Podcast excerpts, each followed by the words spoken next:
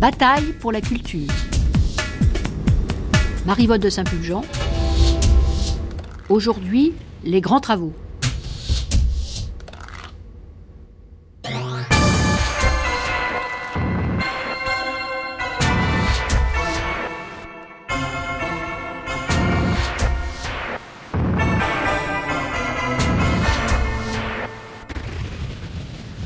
Bonjour et bienvenue dans cette grande traversée qui se poursuit chaque samedi jusqu'au 27 août sur France Culture. Une grande traversée consacrée aux batailles pour la culture menées par les gouvernements socialistes de François Mitterrand et d'abord par Jacques Lang, dont nous célébrons ainsi le 30e anniversaire de l'arrivée au ministère de la Culture. La première émission portait sur le ministère des Créateurs. La semaine dernière, nous avons traité de la politique du tout et culture. Samedi prochain 20 août, nous nous intéresserons à la bataille des industries culturelles. Le 27 août, nous évoquerons le rayonnement culturel de la France dans le monde. Aujourd'hui, nous allons parler des grands travaux. De 10h à 11h, une table ronde réunira des spécialistes et des acteurs de la période, en présence de Laurent Martin, qui a publié en 2008 aux éditions Complexes Jacques Lang, Une vie entre culture et politique. De 11h à midi, nous vous proposerons un documentaire sur le Louvre, suivi, de midi à midi 30, d'un entretien avec Jacques Lang.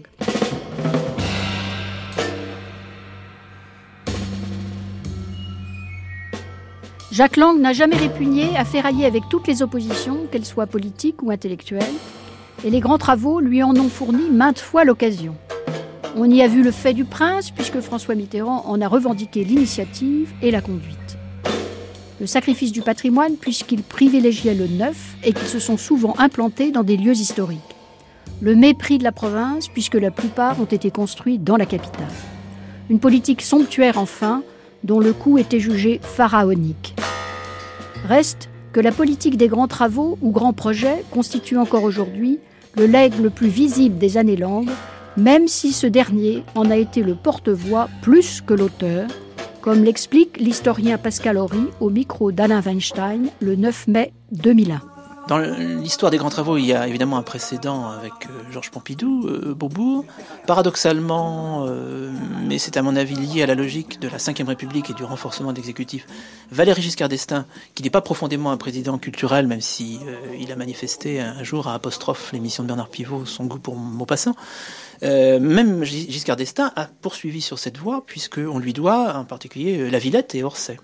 Orsay qui était d'ailleurs préparé, ce qu'on oublie souvent, sous Pompidou. Mais en face, c'est quand même euh, Giscard d'Estaing qui signe en quelque sorte le bon de commande d'Orsay. Donc il y a une poursuite. François Mitterrand, d'une certaine façon, ne peut pas faire moins, déjà. Euh, mais en même temps, il fait beaucoup plus. Il fait beaucoup plus, c'est impressionnant. Euh, donc il y croit. Et je pense que là, c'est dans une logique qui lui vient peut-être de sa culture de, droite, originelle en tous les cas, de ce qu'il est dans une continuité du mécénat royal, avec des grands équipements, que par prudence on dissémine à travers la France, hein, parce que Nîmes ou, Lyon ne sont pas oubliés, parce que on se rend compte peut-être presque in extremis que c'est un peu trop parisien tout ça, mais dont la plupart, les plus connus, les plus représentatifs, à vrai dire peut-être les plus intéressants, sont vraiment à Paris, qui répondent souvent à des besoins, qui répondent souvent à des besoins. Il est clair qu'il y avait une vraie question de l'opéra, que l'opéra Garnier euh, craquait de tous les côtés, à tout point de vue, comme plus tard, dans la deuxième vague des grands travaux, qui se limite essentiellement à la BNF, créer en 88 une bibliothèque nationale de France, ça répondait à un vrai besoin. Après, on peut discuter de ce qui en est sorti, mais le besoin existait. Donc, il y avait des besoins qui étaient repérés, et d'autre part, cette volonté du, chef de l'État de consacrer une priorité de moyens à ça. Parce qu'il faut imaginer que non seulement doubler le budget de la culture pour langue, mais consacrer tant d'argent à des grands travaux en pleine crise économique, alors que de tous les côtés on vous dit la culture doit être sacrifiée à la sidérurgie, et on le dit de gauche comme de droite, euh, c'est vraiment, je dis pas courageux, en les cas, c'est un choix politique et c'est dû à Mitterrand. Les grands travaux font une entrée en scène remarquée pendant la première conférence de presse de François Mitterrand dans la grande salle des fêtes de l'Élysée le 24 septembre 1981. L'annonce la plus fracassante concerne l'extension du musée du Louvre dans les locaux du ministère des Finances, ainsi chassé sans préavis de la rue de Rivoli qu'il occupait depuis Napoléon III. Si l'exposition universelle annoncée au même moment pour 1989 n'aura finalement pas lieu, la liste des grands travaux s'allongera bientôt, car ils s'inscrivent aussi, comme le souligne Pascal Horry, dans une politique de relance du bâtiment annoncée par François Mitterrand aux entreprises en janvier 1982. J'ai également pris la décision, mesdames et messieurs, sans vouloir désobliger personne, de rendre le Louvre à sa destination. Et de ce fait, j'ai demandé au Premier ministre de prévoir l'installation et la construction du ministère des Finances dans des lieux aussi nobles qu'ils le méritent, mais sans qu'il y ait de confusion excessive entre l'état de fonctionnaire de cette noble maison et les objets d'art qu'il convient de montrer au public. Euh, une première biennale nord-sud euh, sera inaugurée en 1983, à la fois à Beaubourg et au Grand Palais. Nous célébrerons le bicentenaire de la Révolution en 1989 et il faut préparer cela dès maintenant. Nous bâtirons une cité internationale de la musique.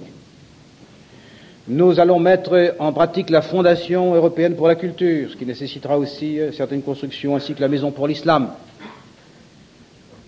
Et j'ai engagé les premières conversations pour que place soit faite à la France pour une exposition universelle en 1989, deuxième centenaire de notre première révolution, euh, le premier centenaire ayant été célébré par une exposition universelle dont il nous reste beaucoup de choses, et notamment la tour Eiffel.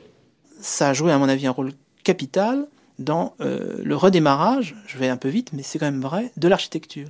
Je veux dire, l'architecture française aurait sans doute connu une belle époque, ne serait-ce que grâce à la relance de la commande publique sur d'autres terrains, mais les grands travaux ont servi de locomotive à une visibilité croissante de l'architecture, euh, et je pense que les années 80 auront été de très belles années entre autres dans l'histoire de la création architecturale française, et les grands travaux y ont contribué. Le président chez les entrepreneurs, une visite de François Mitterrand au siège du syndicat des travaux publics, avec le bâtiment, c'est un des secteurs clés de la construction. Il y a les autoroutes, les ponts, le percement des tunnels de métro, et tout le reste, par exemple l'opéra. En effet, au micro de Gabriel Milesi, M. Mitterrand a annoncé ce matin la construction d'un opéra à Paris. Je souhaite en effet que les grands travaux deviennent l'une des raisons de la mobilisation des Français au travail. Pour en revenir à Paris, euh, la transformation du site de la Villette, la construction euh, du ministère des Finances, qui rendra d'une part au Louvre sa vocation première et qui d'autre part sera l'occasion d'un immense chantier, la création d'un centre international pour la musique, la création, construction d'un opéra, la préparation d'une exposition universelle pour 1989, euh, les divers stades dont nous avons prévu aujourd'hui le développement dans les années prochaines, l'achèvement du musée d'Orsay, le développement de la tête de la défense, tout cela, c'est une énumération rapide, mais simplement dite pour euh, vous signaler que les décisions sont prises, que nous sommes donc engagés sur le développement des travaux là où cela nous paraît possible. Ce n'est pas par hasard si je me trouve parmi vous ce matin. C'est parce que je veux que soit bien compris la nature de notre effort et la direction que les pouvoirs publics ont pris, et s'ils n'ont pas assez pris, qu'ils devront prendre. L'Opéra Bastille est à tous égards le plus malheureux et le plus mal aimé des grands travaux, malgré les espoirs qu'il a d'abord suscités et l'engagement sans réserve du nouveau directeur de la musique et de la danse, Maurice Fleuret, qui en vante l'utilité à France Musique en juin 1983. Son architecture, tout d'abord, est une grosse déception, comme l'admet François Mitterrand lui-même dans Le bouillon de culture que Bernard Pivot consacre aux grands travaux le 4 avril 1995. Sa gouvernance suscite ensuite d'interminables polémiques dont la plus violente a lieu lors du renvoi de Daniel Barenboim par Pierre Berger en janvier 1989. Enfin, la dérive de ces coups entraîne l'abandon de la salle modulable, abandon auquel Jacques Lang impute l'échec de sa vocation populaire lors de l'entretien qu'il donne à Pierre Bouteiller le 9 juin 1998. Je suis persuadé que beaucoup plus de Français iraient à l'opéra si on leur en donnait les moyens il y a aujourd'hui une grande curiosité euh, pour euh, cette pratique musicale. Il y a une demande à laquelle il faut savoir que les pouvoirs publics ne pourront répondre que partiellement, même en construisant un nouvel opéra à la Bastille. Euh, c'est vrai que la Bastille va donner des conditions techniques bien meilleures pour les représentations. C'est vrai qu'on jouera plus souvent, c'est vrai que les prix sont moins chers, que la salle sera plus grande. C'est vrai qu'on disposera d'un équipement qui permettra euh, de filmer et de diffuser de toutes les manières les spectacles du Nouvel Opéra de Paris. Mais si le goût pour l'opéra euh, continue de croître au rythme actuel, euh, il faudrait, sur l'ensemble du territoire, une quinzaine de grands théâtres comme celui-là pour répondre à la demande.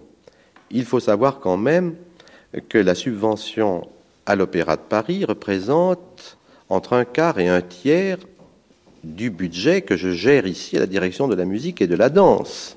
Alors l'Opéra Bastille. Alors l'Opéra Bastille, je crois que c'est pas un secret de dire que vous n'étiez pas tout à fait d'accord avec le projet qui a été retenu, qui est de M. Carlos Sotte, et qu'il y avait des projets qui avaient votre faveur, qui n'ont pas oui, été Oui. Notamment celui de M. Christian de Port-en-Parc. Qui était le numéro 2. Qui était, oui. Mais au moment où on a choisi, on ne connaissait pas le nom des architectes. C'est totalement secret. Et j'ai l'impression que le jury a dû croire qu'il s'agissait d'un autre architecte. je, je, sais lequel, euh, un américain, euh, à moins que ce soit un anglais, euh, plutôt que M. Hoth, que tout le monde ignorait. Bon, et quand on a déchiré les enveloppes, le numéro 2, c'était Port-Zampar. J'avoue que j'aurais préféré le projet de Port-Zampar, mais c'est comme ça. Alors, euh, bon, il a été fait, cet, opéra Bastille, mais alors là, euh, que de polémiques, que de, que de, de, de, de quiproquos, que de batailles, que de grèves, que d'incidents techniques, que, de, que d'argent gaspillé. Non. Oh. Non, l'opéra Bastille, sur le plan musical et sur le plan de, comment dire, populaire, sur le plan de l'affluence, c'est une réussite remarquable. C'est toujours plein dans l'enthousiasme. Et la salle de l'Opéra Bastille est très très belle et une acoustique excellente. Oui. C'est l'extérieur qui est, qui est contesté. C'est ça. Oui. Je suis tout à fait d'accord avec vous. Moi aussi, je le conteste. Mais euh, je disais euh, à ceux qui m'en parlaient, c'est embêtant de refaire ce qui a été fait déjà dix fois, qu'on a vu dans des villes américaines du Nord, des villes américaines du Sud, dans certaines villes allemandes. Bon, euh, mais au total, le projet est quand même extrêmement bien fait. La scène est une des plus belles scènes du monde. Et si l'extérieur peut être critiqué, le fonctionnement de l'Opéra Bastille, croyez-moi, répondra à nos espérances. Mais quand même, vous n'êtes pas sensible quand même à tout ce qui s'est passé à l'Opéra Bastille. Quand même, il y en a eu des, des, vraiment des problèmes de personnes. Il s'est toujours passé beaucoup de choses dans les opéras. Le, le projet de l'opéra est aujourd'hui inachevé, dans le sens suivant. D'abord, il n'y a pas un directeur musical à plein temps, même s'il y a une personnalité forte qui le dirige. Absolument, de quelqu'un de bien. Puis il y a un très bon président administrateur, Hugues Gall. Mais euh, je déplore personnellement que la salle dite modulable euh, ne soit pas terminée. C'est un sorte de trou. Je ne sais pas comment à quoi ça ressemble d'ailleurs. Et avec euh, les, compositeurs d'aujourd'hui, nous avions rêvé d'un théâtre lyrique d'aujourd'hui qui, à côté de la grande salle, aurait permis les aventures, les recherches, les découvertes. Et d'une certaine manière, euh, euh, le, le, le, le, projet est un peu bancal puisqu'il lui manque cette, cet aspect euh, moderne. Euh, Peut-être qu'un jour il se réalisera enfin. Vous ne regrettez pas, Jacques Lang, qu'il n'y ait pas aussi une véritable grande salle de concert de 3500 ou 4000 places? Absolument, absolument. Elle était programmée. Elle est toujours programmée. Lorsque nous avons décidé de, de construire, d'imaginer la cité de la musique euh, à la Villette, le plan comportait euh, trois éléments. Le nouveau conservatoire, il est construit. Et chacun s'en réjouit. La cité de la musique au sens euh, où elle abrite notamment l'ensemble intercontemporain de Pierre Boulez et le musée des instruments de musique.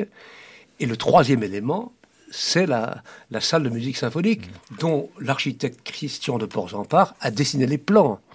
Et un an avant mon départ du gouvernement, j'avais débloqué les crédits pour que euh, s'engagent les études et, se, réalise la construction. Alors je constate malheureusement que depuis cinq ans, ce dossier est au point mort. J'espère qu'il sera réouvert. Il y a une salle, mais elle, ne fait, elle est excellente d'ailleurs, mais elle ne fait que moins de 1000 places, je crois. On peut le déplorer. Mais ça, c'est la salle qui est réservée, disons, à, c'est pas une salle de musique symphonique au sens. C'est pas, la, pas la grande salle de non, concert. Non, mais l'emplacement est là, le plan est dessiné, il reste simplement à le vouloir. Au fond, il y aurait une maison d'opéra de moins à Paris et une salle de concert, ça serait peut-être mieux. Non, je crois que. Il faudrait les deux. Il faut les deux. Parce qu'il y a quand même cinq maisons d'opéra à Paris. Mais, mais ça, c'est. Mais c'est pas Paris, on dit Paris, mais Paris, c'est. C'est pas seulement la capitale, c'est d'abord la capitale, et ça compte la capitale du pays. Mais c'est aussi l'immense Île-de-France, c'est-à-dire, euh, je n'ai pas en mémoire les chiffres, mais près, près, pas loin du quart de la population euh, de la République. Ou du royaume, comme vous voulez. Et donc, vous avez de ces mots. Non, mais je plaisante. Là. vous avez... Pour contrer la polémique persistante sur le déséquilibre Paris-Province engendré par les grands travaux, Jacques Lang allume deux contre-feux. Il fait ajouter à la liste plusieurs opérations en province, bien moins dotées cependant que les opérations parisiennes, et il profite de la discussion de son budget à l'Assemblée nationale le 25 octobre 1984 pour stigmatiser le sous-équipement culturel de Paris, dont le maire est alors Jacques Chirac. C'est selon lui la raison pour laquelle l'État est contraint d'investir prioritairement à Paris notamment à l'Est, où s'ouvre en janvier 1987 le nouveau parc de la Villette. Je dirais, mesdames et messieurs, que les grands projets, ce ne sont pas seulement ceux qui sont euh, prévus pour Paris.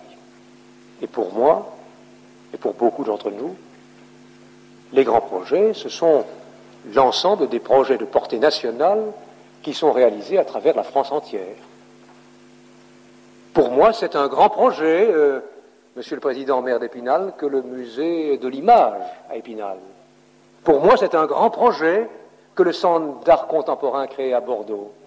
Pour moi, c'est un grand projet que le futur musée d'art moderne de Saint-Étienne. Pour moi, c'est un grand projet que le centre d'art contemporain que nous bâtirons s'il y a un accord, je l'espère proche, à Grenoble. Pour moi, c'est un grand projet que le musée Matisse à Nice. Pour moi, c'est un grand projet que le centre de la bande dessinée à Angoulême. Et je pourrais allonger la liste, car il n'est pas de région de France où n'existent plusieurs grands projets de portée nationale et internationale. Alors oui, il existe euh, à Paris même, c'est la capitale, quelques autres grands projets. Et c'est en dernier, j'ai eu l'occasion de voyager un peu pour rencontrer quelques collègues des autres gouvernements, et je pensais à nos polémiques euh, internes. Me trouvant à Londres euh, la semaine dernière, et accompagné par Lord Gorry, le ministre des Arts, pour visiter les équipements de Londres, je ne pouvais pas ne pas constater que Paris, Paris est à bien des égards une ville sous-équipée. Oui, mesdames et messieurs, si vous comparez Paris avec Londres, je dis que Paris est une ville sous-équipée. À Paris, vous disposez, pardon, à Londres, vous disposez de trois ou quatre salles de concert de très grande qualité, de deux opéras de très grande qualité. Pour quelle raison? Est-ce que notre capitale, qui est, je dirais, la propriété de tous, et pas seulement des élus parisiens dont je suis, la capitale doit aussi être une capitale vivante et rayonnante et disposer des équipements nécessaires. Est-ce vraiment du luxe? Je le disais à M. Meignery il y a quelques jours. Est-ce vraiment du luxe de construire un conservatoire national supérieur de musique au parc de la Villette? Je ne sais pas si les députés qui, ou les journalistes qui nous font reproche de construire ce conservatoire sont jamais allés rue de Madrid. Allez rue de Madrid. Je suis allé inauguré il y a 15 jours un conservatoire à Caen, qu'avec la direction de la musique et le maire de Caen et la région Basse-Normandie nous avons transformé, c'est un paradis. Et j'ai le souvenir de mon vieux lycée Poincaré à Nancy, mais c'était le luxe, comparé au conservatoire de la rue de Madrid, où lorsqu'un élève qui reçoit là une formation supérieure apprend le piano, il gêne le voisin qui apprend euh, le violon et celui qui apprend le violon gêne celui du dessus, faute d'étanché acoustique qui apprend euh, tel autre instrument de musique. C'est une honte.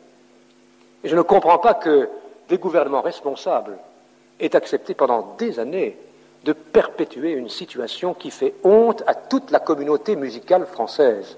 Et je suis fier que le président de la République, que notre gouvernement ait décidé, en effet, de construire ce qui est appelé cité musicale à la Villette. C'est un besoin indispensable, ce n'est pas du luxe, c'est une nécessité pour un pays qui se veut civilisé, pour un pays qui veut offrir à ses jeunes une formation musicale de haut niveau.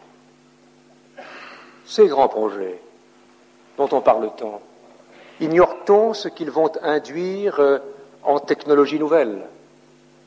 Carte à mémoire, mise au point du vidéodisque français, mise au point pour cette pyramide tant controversée d'un verre avec Saint-Gobain qui aura la vertu d'être à la fois épais et translucide et qui sera une technologie unique en Europe. Et puis, je pense à l'usage de la future grande halle que le président inaugurera dans quelques mois. Cette grande halle qui accueillera deux grands événements, deux grands événements que nous n'aurions pas pu organiser autrement. La biennale transformée, et M. Toubon, euh, c'est l'État qui en assure euh, les deux tiers du financement. Et je me réjouis que la ville de Paris ait apporté sa contribution. Mais c'était même la biennale de Paris. Et le carrefour des technologies et des industries qui euh, sera présent pendant cinq mois à compter de l'automne prochain à la Grande Halle de la Villette. Je suis sûr, mesdames et messieurs, que ces grands projets, parisiens ou non parisiens, d'abord répondent à une nécessité artistique et culturelle, mais aussi seront un formidable coup de fouet pour l'économie, seront source d'emploi, seront source d'amélioration de, la construction. Et puis, surtout, mesdames et messieurs, et je le disais à M. Meignery, ça suffit d'opposer en permanence les quelques crédits réservés à l'art et à la culture à des questions graves, en effet, qui se posent au pays le chômage des jeunes et une pauvreté qui n'est pas née hier. Et ce n'est pas le prix de ces équipements, bien au contraire, qui peut empêcher de prendre à bas le corps ces questions.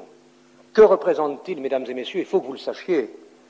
Dans le budget de l'État, ces grands équipements représentent 0,3% des investissements de l'État.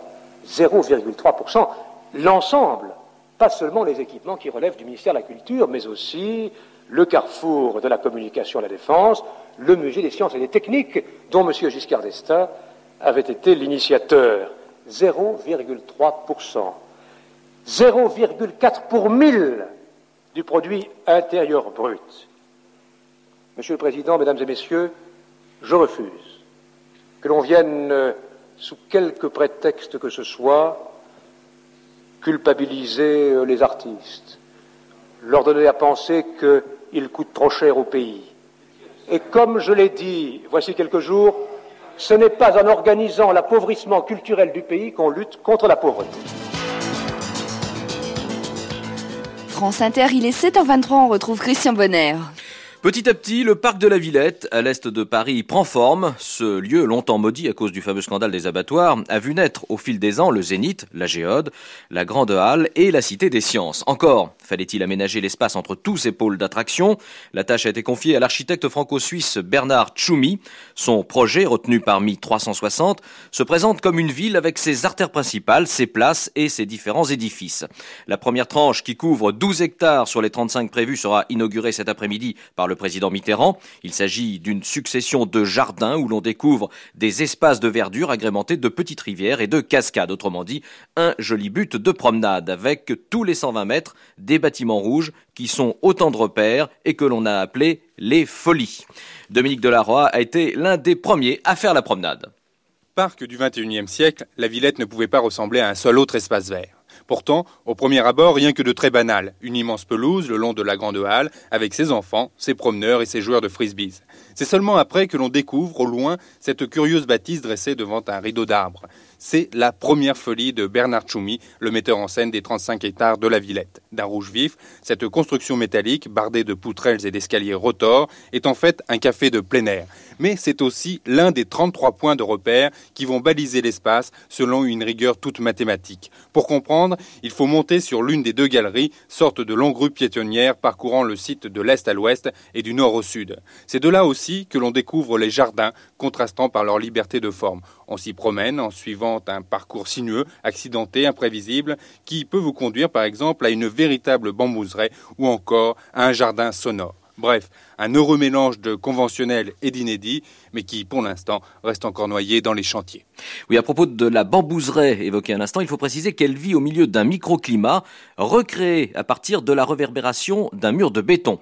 Tout cela est très beau, mais la promenade et le plaisir des yeux n'est pas le seul proposé. Ce parc offre bien d'autres attraits, comme l'explique l'architecte Bernard Choumi. Il s'agissait un peu comme de faire un plan d'urbanisme, d'organiser le site en une série de points d'intensité placés à intervalles réguliers. Dans le cas particulier, tous les 120 mètres. Tous les 120 mètres, il se passe quelque chose. Ce point est marqué par une petite construction rouge, donc les folies, qui contient euh, soit un atelier vidéo pour les enfants, soit une, maison euh, pour le jardin. C'est un peu comme un jeu de construction, un jeu de construction aussi bien pour les adultes que pour les enfants, puisque en, une série de pièces qui sont des poutres, des rampes, des escaliers peuvent se combiner, se permuter de toutes les manières possibles et différentes, et chaque fois de donner un bâtiment différent. C'est une variation autour d'un thème qui est la déconstruction d'un cube. Le parc de la Villette ne sera terminé qu'en 1990. Sa réalisation s'inscrit dans un vaste programme de réhabilitation de l'Est parisien. Il s'agit d'un parc pluraliste et ouvert à tous, comme tient à le souligner son directeur François Barré au micro de Dominique Delarroy. Notre volonté, si vous voulez, c'est de trouver un site très pluraliste où les publics s'additionnent. 6 millions de visiteurs seront venus à la Villette à la fin de cette année 90. En prenant les chiffres les plus pessimistes, on en attend 10 millions au moins à partir de 89. Donc essayer de créer un centre qui, d'une certaine manière, participe à la volonté de l'ensemble des responsables politiques de rééquilibrer le développement parisien vers l'Est et le Nord. Et la Villette, de ce point de vue, est certainement une pièce fondamentale de cette politique d'urbanisme dans la mesure où elle est au centre d'un quartier, le 19e arrondissement, qui jusqu'ici ne possédait pas beaucoup d'équipements culturels, qu'elle est aux portes de la banlieue et qu'elle est donc au centre d'une mouvance qui est celle non pas seulement de Paris intramuros, mais de la région parisienne dans son ensemble, c'est-à-dire d'une agglomération de 11 millions d'habitants. Pour les amoureux de la nature, il faut ajouter encore que 18 000 arbres seront plantés dans le parc de la Villette, un parc qui sera le plus grand de Paris intramuros.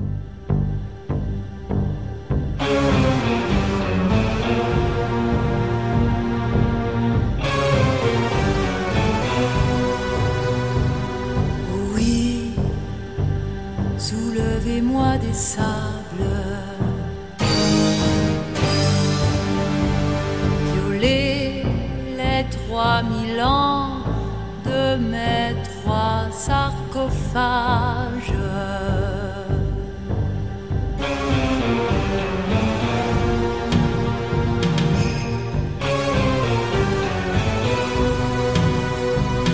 Envahissez mes nuits grand soleil sauvage éveille par le feu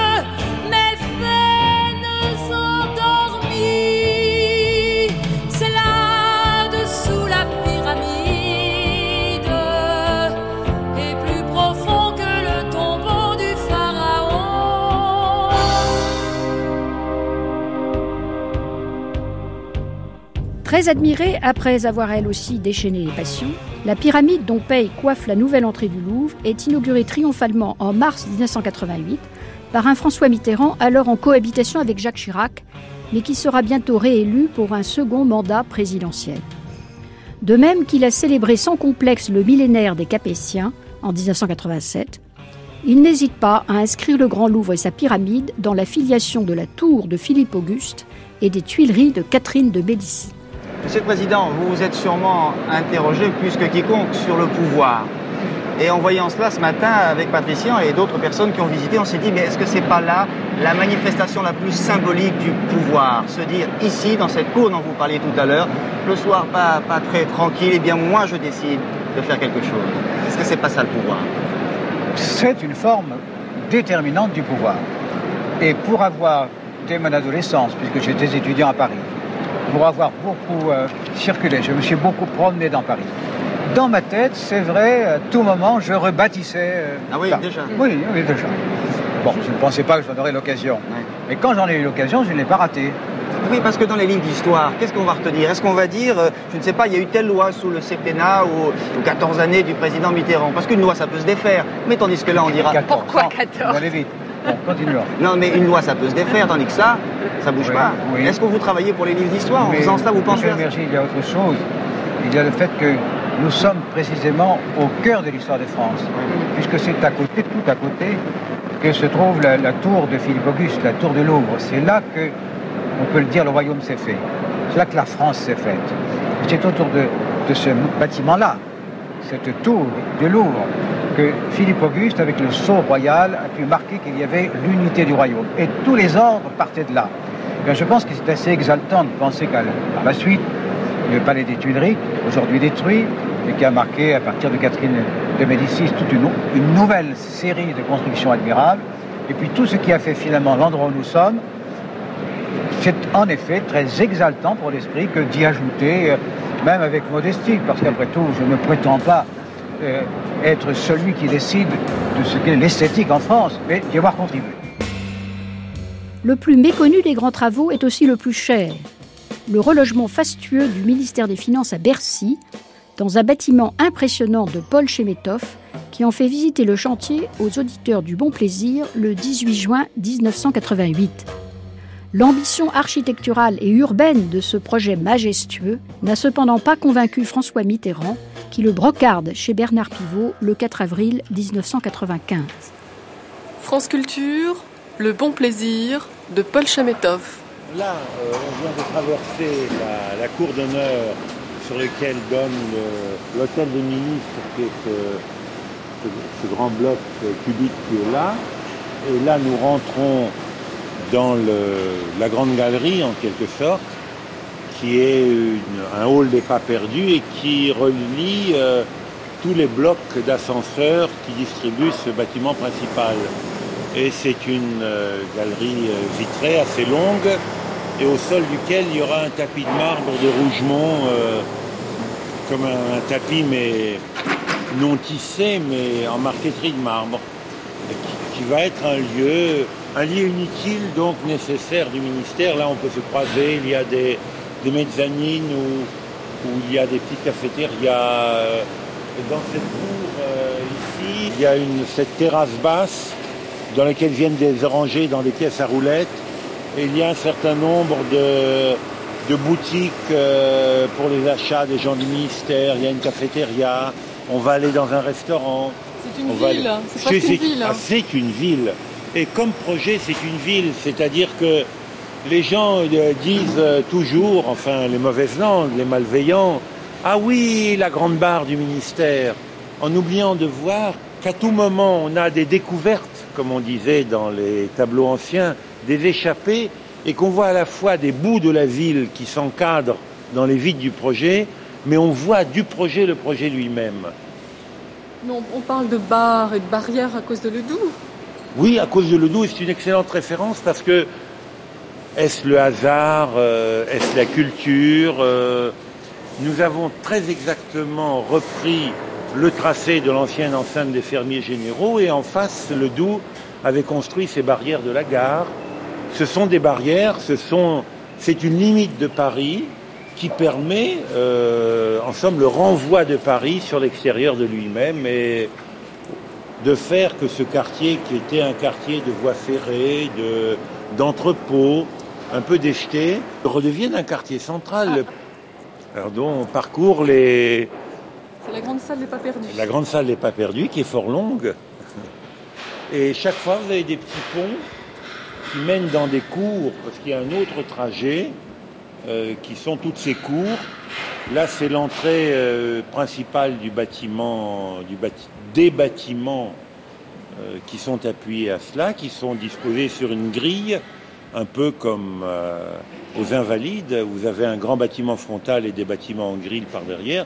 On n'a pas d'église ici, le, c'est pas le projet.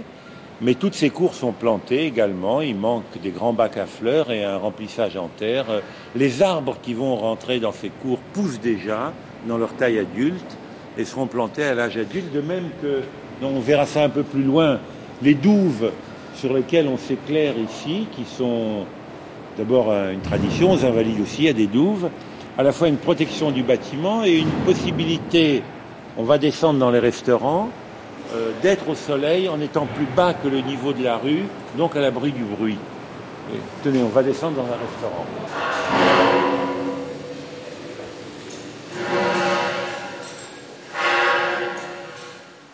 Est-ce que vous êtes content Alors, on a évacué, donc, on a restitué le Louvre au Louvre, euh, tel que c'était prévu, et du coup, le ministère des Finances est parti à Bercy, là où on a fait un nouveau ministère des Finances. Vous êtes content de...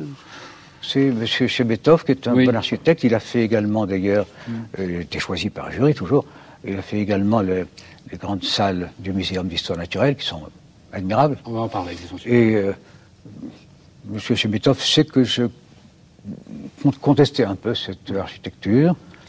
Et lui avait une conception idéologique même, en disant euh, l'État c'est massif, l'État c'est sans faille, l'État il faut qu'on ait l'impression qu'on ne puisse pas les branler. Alors je vous ai fait quelque chose de costaud. Ah ben pour être costaud, c'est costaud. Il n'y a pas que il n'y a pas que cette sorte de bâtiment qui va faire la scène. Il y a aussi toute une ville à l'intérieur. Sont logées quelques 6000 personnes. Je crois que c'est le chiffre. Si je me trompe, on me corrigera. Et ce, je lui disais, mais on a dit architecture stalinienne ou mussolinienne. Moi, je lui disais, non, écoutez, je ne voudrais pas qu'on dise que le style Mitterrand, c'était le style de, péage. Je trouve que ça ressemblait un peu à un péage. Mais au total, ce Mitterrand est un grand architecte, le travail été bien fait, et je crois que les fonctionnaires qui travaillent aux finances n'en sont pas mécontents. Le dernier débat budgétaire des années longues à l'Assemblée nationale, le 7 novembre 1992, est l'occasion pour l'opposition de mener une charge violente sur les grands travaux. Le plus perfide des orateurs est Hervé de Charette, futur ministre des Affaires étrangères de Jacques Chirac, qui insiste sur ce qui apparaît alors comme les deux grands échecs de cette politique, l'Opéra Bastille et la Bibliothèque de France. L'architecture et le programme de cette dernière braquent en effet l'opinion intellectuelle qui mène une campagne hostile dans la revue de Pierre Nora, Le Débat. Monsieur le Président, Monsieur le ministre d'État, Monsieur le secrétaire d'État, mes chers collègues, nous voici en train de débattre de ce dernier budget de la législature, budget de l'année 1993, et il n'est pas impossible, Monsieur le ministre, que ce soit en effet le dernier budget du ministère de la Culture que vous ayez l'occasion de défendre devant nous. Vous avez fait un certain nombre de choses dans le domaine des grands travaux dont chacun, je crois, reconnaît l'utilité, au moins dans son principe. D'où vient notre insatisfaction? Chacun en a parlé ici, ça me donne l'occasion d'être bref. La Bastille, l'Opéra Bastille, la grande affaire de l'Opéra Bastille est dans une crise profonde qui s'étale dans tous les journaux et que seuls ceux qui n'y mettent pas les pieds peuvent contester. Vous nous aviez annoncé un grand opéra populaire. Vous l'aviez installé à la Bastille parce que vous croyiez que c'était encore un quartier populaire, mais ça, c'est l'idée que se fait généralement dans, la gauche des bons arrondissements. Et vous avez construit un bâtiment dont l'inadéquation à sa fonction s'est exprimée chaque jour. Et cette crise, aujourd'hui, est flagrante puisque l'Opéra Bastille ne répond ni en qualité, ni en quantité, ni dans son fonctionnement, ni dans la qualification des programmes qui nous sont donnés, à ce qu'attend le public de l'art lyrique. La grande bibliothèque laisse à penser que nous pourrions avoir les mêmes inconvénients pour les mêmes causes, c'est-à-dire par un manque de préparation avec les partenaires concernés d'une affaire pourtant importante et à laquelle, je le répète, dans son principe, nous souscrivons. Et c'est vrai que je rejoins ce qu'ont dit plusieurs de mes collègues sur notre inquiétude quant à l'adéquation de cette grande bibliothèque aux objectifs à poursuivre, notre inquiétude contre la dérive des coûts, contre la dérive des charges, et notre inquiétude que finalement nous ayons, à la fin de ces travaux, un objet qui ne sera pas adapté à sa fonction, mais qui coûtera très cher à vos successeurs et à ceux qui auront la charge de ce ministère de la Culture.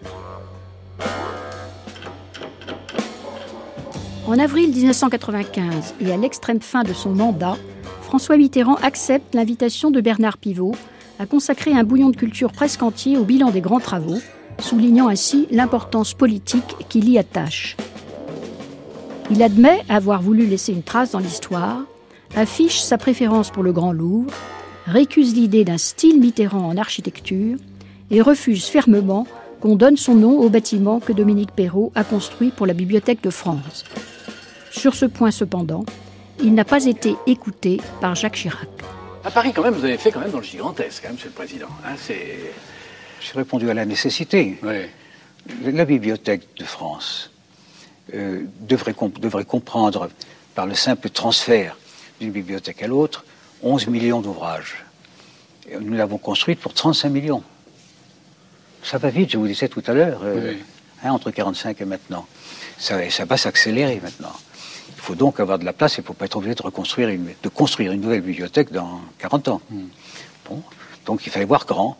Euh, L'Opéra Bastille, eh bien, euh, c'est plus de 2000 personnes euh, qui peuvent désormais, en plus de ceux qui vont au Gardier, écouter de la musique qu'ils aiment.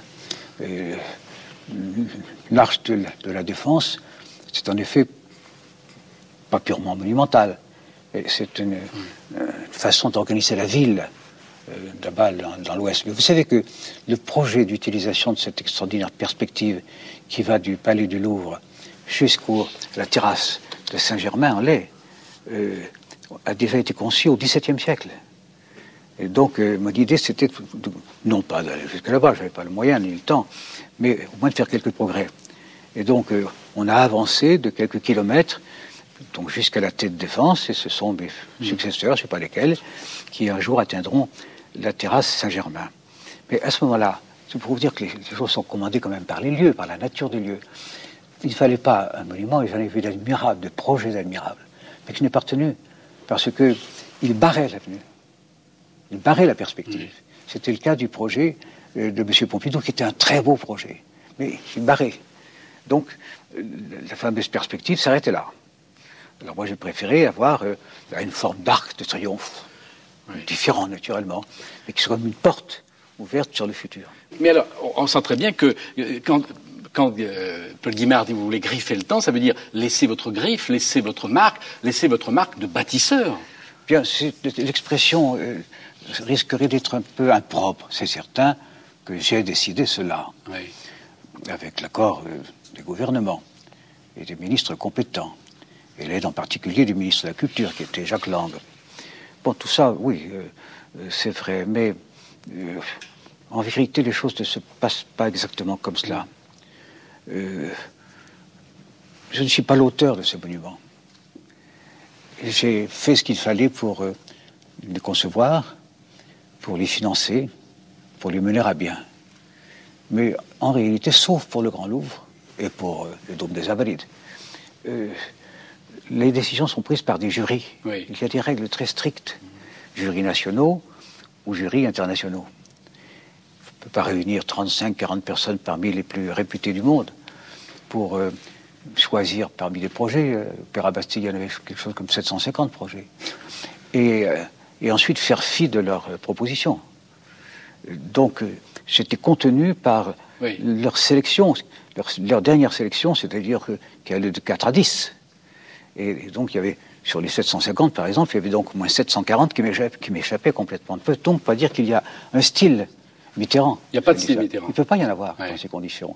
Est-ce que c'est pas dommage Parce que Ah, ça m'est arrivé de le regretter. Ah Mais oui. ça, c'était des, sursauts de, d'orgueil ou de vérité. Mais euh, je trouvais dommage de ne pas pouvoir. Mais je ne pouvais pas faire comme le 14 ou comme le 15. hein. On en entend déjà beaucoup dire. N'est-ce pas? Alors, euh, puis je n'avais pas le moyen, puis c'était pas conforme à la loi. Et c'était des sommes importantes. Je n'avais pas à décider tout seul de tout ce que l'on en ferait. Donc c'est un style, c'est le style d'une époque. Mais ce qui est vrai, c'est que on vous a- on l'a fait remarquer, c'est que dans cette expression, les grands travaux du président, il, oui, on peut le dire, ça, il- parce que il- il y a si j'avais pas été là, hein. Oui, c'est ça. Alors, attends, le dire. Alors, on se dit qu'il y a quand même quelque chose d'un peu pharaonique. Est-ce qu'il n'y a pas aussi quelque euh, on quel- peut dire, on l'a beaucoup dit. On l'a beaucoup dit. Est-ce qu'il n'y a pas aussi quelque chose qui relève carrément du droit régalien? Non, euh, je suis président de la République. euh, cela représente un certain coût. Bien entendu, tout n'a pas été fait à la fois. J'ai été élu deux fois, donc euh, il faut tenir compte de trois éléments. D'abord, quatre de ces onze projets parisiens ont été décidés par mes prédécesseurs. Oui. Mais on, va, on va y revenir Non, si non, vous voulez. non, mais oui. Je veux dire, on est plusieurs pharaons. Oui. Et ensuite, les, euh, ce qui a été fait à Paris a été fait sur deux septennats, comme ce qui a été fait en province. Euh, donc, je n'ai pas considéré d'un coup qu'on ferait tout cela. Mais quand j'ai été réélu, Je dit, on va continuer. Et c'est comme cela que j'ai engagé la construction de la nouvelle bibliothèque, la Bibliothèque de France, de, de- de- du Muséum d'histoire naturelle. Mais euh, est-ce qu'il n'y a-t-il pas plus de chances que vous restiez dans la mémoire des Français avec, des, avec la- la- le Grand Louvre ou avec la Grande Bibliothèque de France plutôt qu'avec des lois, si importantes aient-elles été, je pense par exemple à la loi sur la suppression de la peine de mort, euh, que, que des lois que vous avez fait voter, que vous avez inspirées pendant vos deux Qui le sait, mais vous avez sans doute raison. Mais vous- oui, mais alors, oui, mais si on se dit ça, est-ce qu'il y a pas, est-ce que c'est pas un peu frustrant pour le politique et l'intellectuel que vous êtes de se dire que finalement votre nom restera plus longtemps attaché à des murs qu'à des lois, qu'à La, des... la réponse n'est pas donnée. Vous, là, vous faites la question et la réponse. C'est la postérité qui décidera. Oui. Elle dira sans doute euh, le Grand Louvre, c'est une très belle chose, mais elle dira aussi la- l'abolition de la peine de mort ou la décentralisation, c'est-à-dire la première transformation interne des structures françaises depuis, euh, depuis euh, Louis XI peut-être. C'est pas mal non plus. Oui. La postérité décidera, ce sera ni vous ni moi. Mais cette histoire de pharaon m'avait toujours intrigué. Je trouve les pharaons plutôt intéressants. hein. Ah oui, oui. Mais c'est peut-être à cause de la pyramide du Louvre. Vous croyez pas qu'il y a un... Peut-être, il y a un rapport. Ah, rapport, je suppose. Alors, il y a une autre, il y a une autre euh, constante dans, dans tous ces bâtiments, c'est leur dimension culturelle. Ils sont tous culturels, à part peut-être l'arche de la défense qui est vouée à la communication et encore. C'est l'avantage de l'urbanisme. Voilà, bon, mais c'est tout, c'est tout culturel. Pourquoi? Non, je crois qu'aucune question ne se pose particulière dans ce domaine. J'ai fait tout ça parce que il me semblait que nous manquions d'équipement culturel. Et comme j'avais fait décider que le budget de la culture serait accru, il a été, je crois, multiplié au moins par trois. L'objectif était déjà le fameux 1% dont on reparle aujourd'hui. Qu'il y avait là un ministre, Jacques Lang, qui était euh, audacieux, mais plein d'initiatives, qui cherchait lui aussi à, à faire de grandes choses. Ça, c'est très bien trouvé. Et de ce fait, euh, l'élément culturel a emporté sur les autres. Il y a quand même quelques éléments culturels scientifiques. Oui, bien sûr. Mais en fait, sur- tout ça relève de la culture au sens large du terme. Alors, vous abordez dans le livre dont nous parlerons tout à l'heure avec Elie Wiesel, euh, il y a un certain moment, il vous pose une question et vous répondez, à propos justement de ces grands monuments, vous répondez Cela donne un sens à mon action. En tout cas, cela insuffle une poésie que je ne trouve pas toujours dans la loi. Oui, c'est vrai. Euh, pour employer une expression qui n'est pas très adaptée, parce que c'est pas toujours avec des pierres que l'on construit les bâtiments aujourd'hui. Mais mettre une pierre l'une sur l'autre, euh, ça a pour moi beaucoup de sens. Alors, il est évident, euh, Monsieur le Président, que par reconnaissance à, à votre personne, un jour, l'un de ces grands travaux portera votre nom. Non, Mais c'est bien sûr que si. Écoutez, jusqu'ici, j'ai toujours refusé qu'on donne de, mon nom à. D'accord, mais m'a quand- proposé assez souvent, euh, Oui, mais même quand- à Château-Chinon. Oui, mais quand, quand vous ne serez plus là, euh, de toute façon, euh, vous ne pourrez pas empêcher le. Oh, vous de- pas ce qui se passera. Oui. On verra bien. Mais Est-ce que, est-ce que quand même la bibliothèque François Mitterrand, ça serait pas bien? Non, non, je suis rien du Parce que euh. d'abord, permettez-moi de faire remarquer que Bibliothèque nationale de France, c'est quand même un sacré pléonasme. hein. Déjà, je trouve que le titre un peu malheureux. Mais vous avez assez raison. Mais Bibliothèque François Mitterrand, ça serait pas mal, non? Oui, mais je ne le demande pas. Non, mais j'ai pas dit Il que y vous demandiez, mais Il y a des noms euh, euh, plus illustres ou plus adaptés. Attendez, c'est vous, qui- vous en avez eu l'idée, et vous adorez les livres, vous adorez les écrivains. S'il y a un monument qui vous ira bien, c'est Si celui-là. vous étiez chargé de ça, et si vous vous me proposiez aujourd'hui de prendre cette décision, je vous dirais non.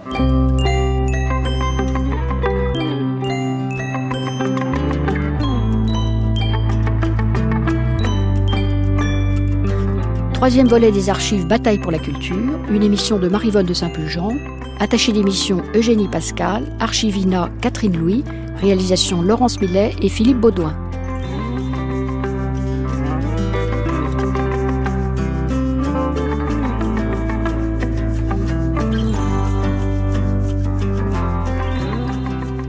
Dans quelques instants, le débat.